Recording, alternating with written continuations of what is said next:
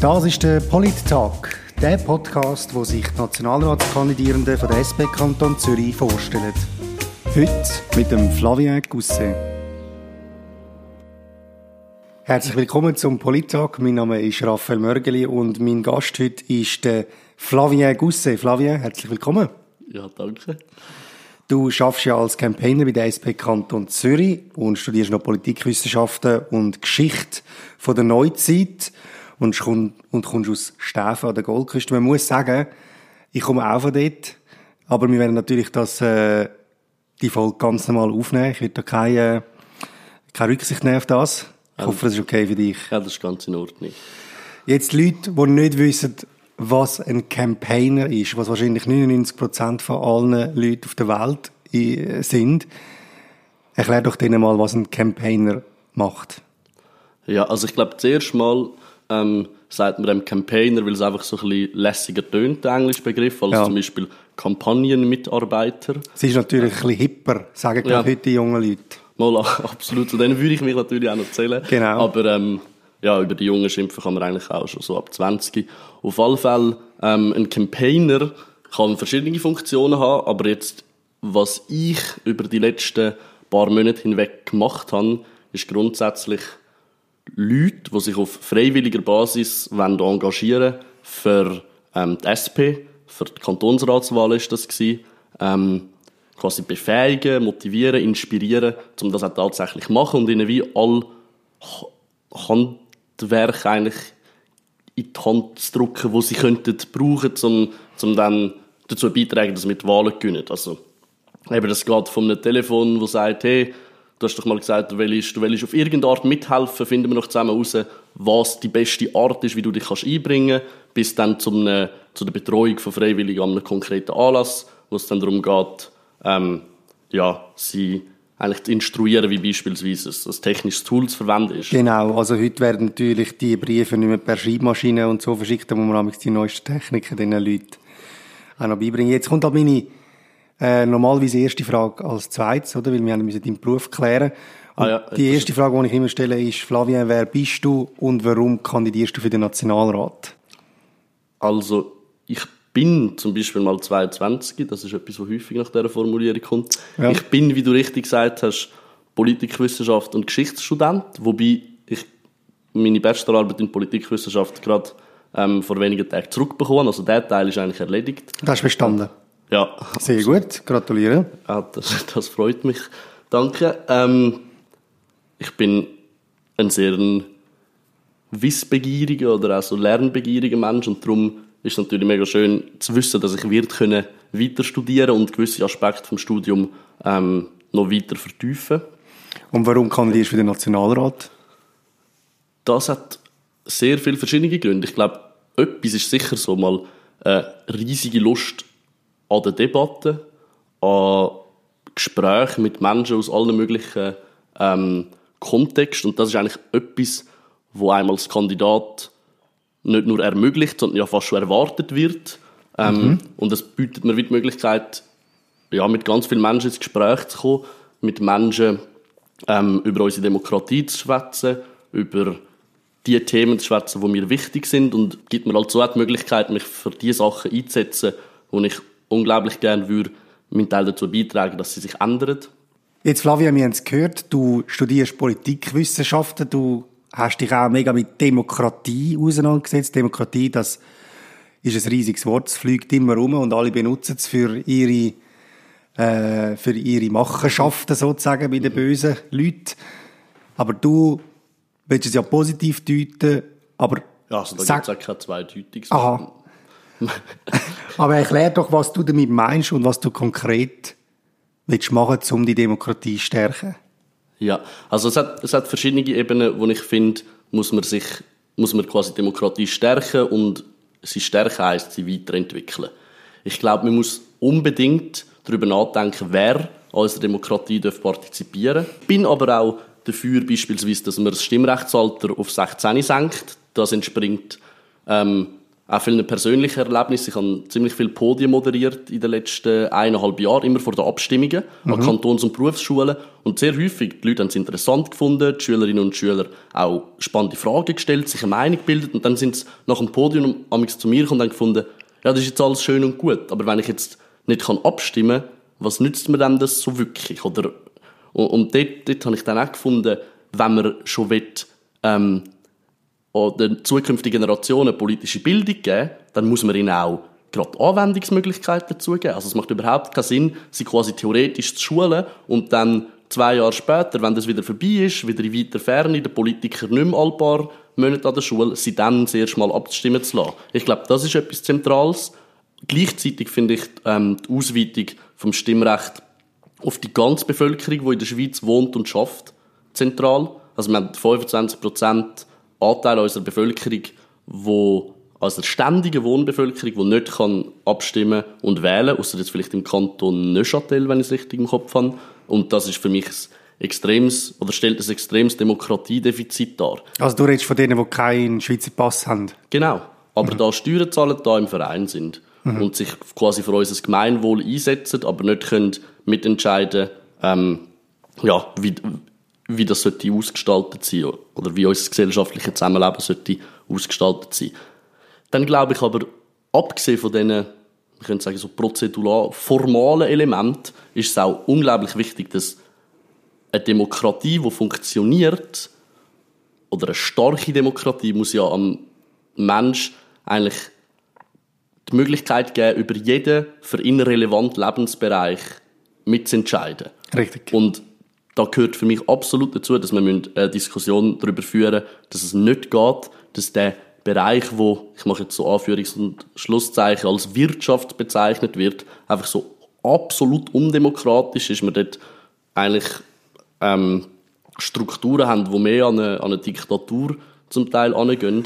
Aber das ist ja, also das ist das Thema Wirtschaftsdemokratie, der versteht aber auch jeder, jeder etwas, etwas anderes. Und was verstehst denn du darunter? Also ich glaube, zentral ist das erste Mal, wir befinden uns ein Stück weit auf einem, auf einem Rückzugsgefecht im Moment, das sehe ich, ähm, dass wir keine weitere, jetzt noch gesellschaftlich gestaltbare Sphären ähm, privatisieren. Also das ist beispielsweise in, in der Bodenpolitik zentral, Wasserprivatisierung haben wir den Versuch gehabt, ähm, aber auch beim, beim Verkehr, beim Strom. Altersheim, ähm, es gibt ja Spitäler. Alters, Spitäler, mhm. all die Sachen. Das ist alles noch eigentlich am Gemeinnutz verpflichtet, weil auch demokratisch gestaltbar und ich glaube... Also weil es am Staat gehört genau, zum Teil oder mindestens... Oder am Staat, da, uns äh, allen. Mhm.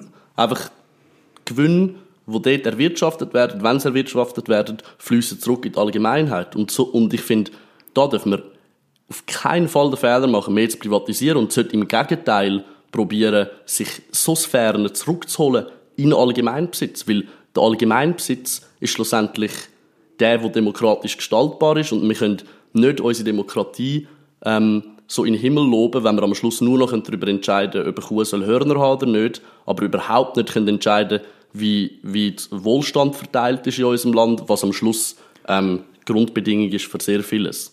Bei den Spitälern, bei der, äh, bei der Post und so, mhm. bei der SBB so halbe vielleicht, bei den äh, Altersheimen, dort haben wir die Bürgerlichen auf unserer Seite, oder?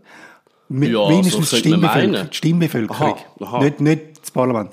Aber, jetzt arbeiten ja viele nicht bei einem Staatsbetrieb. Mhm. Dort hört die Wirtschaftsdemokratie dann auf. Und was wirst du machen in Nein. den Bereich, in den Bereich, wo eben äh, wirklich Privatwirtschaft ist? Ja, sie tut es tatsächlich ähm, zum jetzigen Stand dort aufhören. Ich glaube, über etwas, wo man, wo man muss nachdenken muss, ist, dass ähm, beispielsweise Gewinnverteilung bei privaten Unternehmen viel stärker ähm, redistributiert wird auf die Leute, also die es tatsächlich erwirtschaftet. Ja, dass die ArbeiterInnen von einem, von einem Unternehmen beteiligt werden am Gewinn, wo das Unternehmen macht. Ähm, und zwar viel bedeutender beteiligt, was übrigens auch extrem die Motivation ähm, den Einsatz und am Schluss die Effizienz fördert. Da gibt es recht viele wissenschaftliche Studien dazu.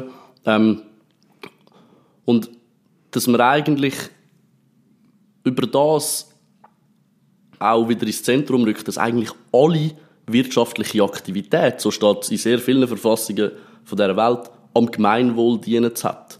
Und wenn ich, wenn ich so kleine Analysen müsste machen, habe ich das Gefühl, dass sich das sehr stark entkoppelt hat. Also, dass so, ähm, Profit erwirtschaften rein zum Zwecke des Profits extrem verbreitet ist, aber das macht null Sinn. Also wenn Profit nicht am Schluss am Gemeinwohl zu gut kommt, kann man auf den Profit auch verzichten. Und darum, Ja, das ist du das, vielleicht, aber natürlich nicht die, die den Profit einstreichen. Ja, oder für die macht es natürlich schon Sinn. das ist mir auch bewusst. Und Obwohl ich sie auch die, immer die- mit wo- dem Manimator halte und sage, denen, was es gut geht, ging es besser, ging es denen besser, was weniger gut geht.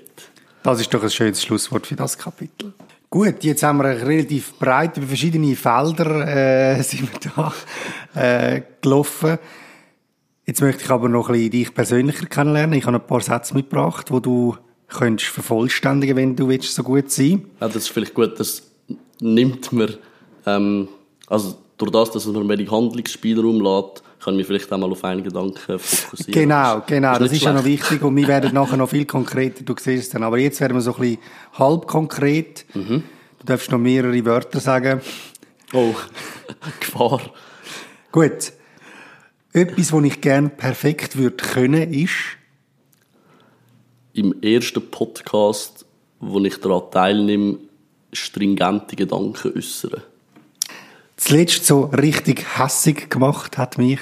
Ja, so richtig hässig ist vielleicht viel gesagt. Ich bin nicht ein Mensch, der so extrem hässig wird, aber ein ganz kleiner Fall, wo ich gerade vorher im Coop war, hat es so eine Mädchengruppe von so, von so sieben Mädchen, und eine von denen ist einfach so auftreten als absoluter Alpha-Tier und hat die anderen so auf eine recht entwürdigende Art und Weise umkommandiert. Und da habe ich gerade so einen kleinen Stich gefühlt und das Gefühl gehabt, ah, das, das kann es nicht sein. Und das hat mich ein Stück weit hässig gemacht. Die letzte Frage, wenn ich einen Entscheid könnte, undemokratisch durchboxen, dann wäre das. dann würde ich jedem Mensch auf dieser Welt, oder dann würde ich sicherstellen, dass jeder Mensch auf dieser Welt demokratische Mitbestimmungsmöglichkeiten hat, was eben auch beinhaltet, alle Leute aus der Armut zu befreien, weil Demokratie ohne ökonomischen Mindeststandard gar nicht geht. Also das heißt eigentlich mit einem Entscheid Ja, Demokratie und ja, das ist nicht Aber spezifiziert. also, es ist ich sehe jetzt das auch nicht als allzu realistisch, zumindest für die nächste Legislatur. das meinst du dann für die zweite, zweite Legislatur Ja, also oder die vierte oder die fünfte. wir werden es sehen. Genau. Ich würde jetzt noch zu den Ja-Nein-Fragen kommen. Mhm. Das ist natürlich immer wichtig, dass man sich klar positioniert in der Politik, oder? Ja, auch wenn ich ein riesiger Fan bin von Zweifel, nur dass es noch gesagt Das haben wir, das haben wir gehört. Du bist ein von- differenzierter und Mensch. Von, ja, genau, Differenziertheit, weil das ist am Schluss das Bollwerk gegen Fanatismus und Hass, weil wer zweifelt, der kann nicht wirklich hassen. Das ist doch gut. Schreib ein Buch drüber. Ähm, aber jetzt darfst du kein Buch schreiben, sondern nur Ja oder Nein sagen. Ich kann dich nur vorwarnen. Das ist gut. Okay. Bist du bereit? ja, so parat wie man kann sein. Das langt. Sollte die Schweiz der EU beitreten, Ja, willst du einen Impfzwang? nein, Soll man 5G-Technologie ausbauen? jein, Muss die Armee abgeschafft werden? ja, Bist du für die Überwindung vom Kapitalismus? ja, Soll man E-Voting stoppen? ja, Soll man religiöse Dispensen vom Unterricht erlauben? ja, Soll man Burkas verbieten? nein, Soll man alle Drogen legalisieren? nein. Gut, Flavien, du hast es geschafft. Wir sind schon am Ende vom ich bin Gespräch. wirklich am Ende, ja. Ja, Nein, so aber- schlimm ist es hoffentlich nicht gewesen. Nein, nein. Gut, es hat mich natürlich äh, gefreut, dass du gekommen bist. Ja, mich hat es auch gefreut, Teil Spannend. zu sein von dem Ganzen.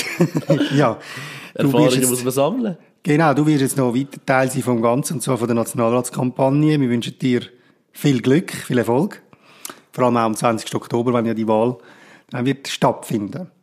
Und wenn Sie, liebe Zuhörerinnen und Zuhörer, noch mehr wollen über den Flavien Gousset erfahren oder ihn im Wahlkampf unterstützen, dann können Sie auf seine Webseite gehen, www.flaviengousset.ch.